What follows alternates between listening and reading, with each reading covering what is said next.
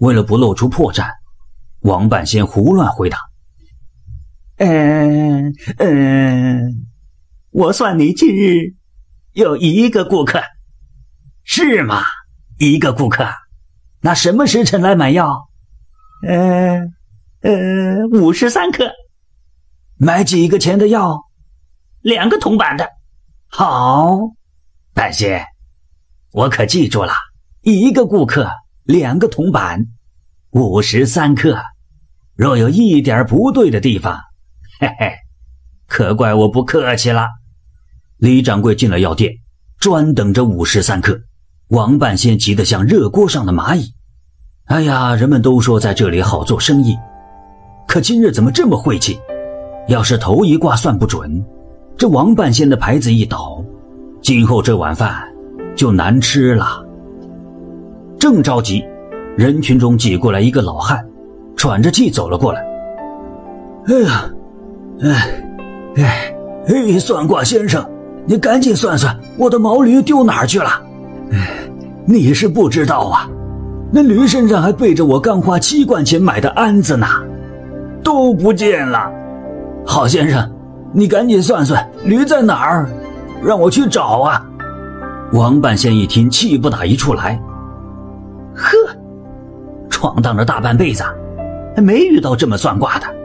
你若问生几男几女，我必然会说你若积德行善，必然会有五男二女。不等你生出来，我早就死了。只要钱到手，我管你灵不灵。可是你让我算驴丢哪儿了？哼，要是能算出来，我早就拿驴去卖钱了，还跟你这儿摆摊子。哎呀，真倒霉，真倒霉！药店的老板正赶我走呢，你又来捣乱。王半仙紧锁双眉，犯愁了。忽然眼睛一亮，点子来了。呃，你说毛驴丢了？这个驴……他闭上眼睛，装着沉思的样子。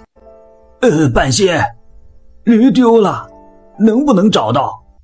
能倒是能，只不过要找到驴嘛。你就得吃药。老汉一听，嘿嘿，怪了，从没听说过驴丢了，不用找，一吃药就有了。这算卦的可真奇怪。呃，不管他，只要驴能找到，吃药就吃药。老汉连忙往药铺里走，王半仙急忙拦住他：“哎，等一等啊，什么药还没说呢？着急忙慌的。”找什么驴？哦，先生，呃，听你的，听你的。记住了，买药只能买我背后这家的药，这才有效。嗯，好，好，我我就买这家的。老汉说完，又要抬腿。哎，你别忙，急什么？怎么了？买药得在五时三刻，错过机会，驴就没了。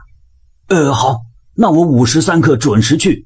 还有，只能买两个铜板的药，多一点少一点都不行。呃，好的，好的，好的，我就买两个铜板的。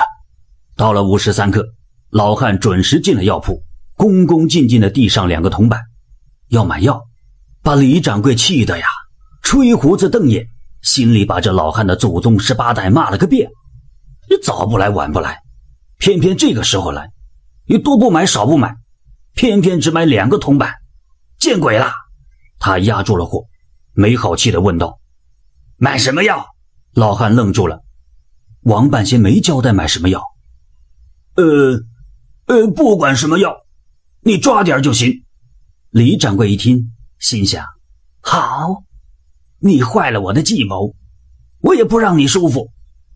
他把胡椒、黄连、巴豆这几味专门拉肚子的药包了一大包，用绳子系好，递给老汉。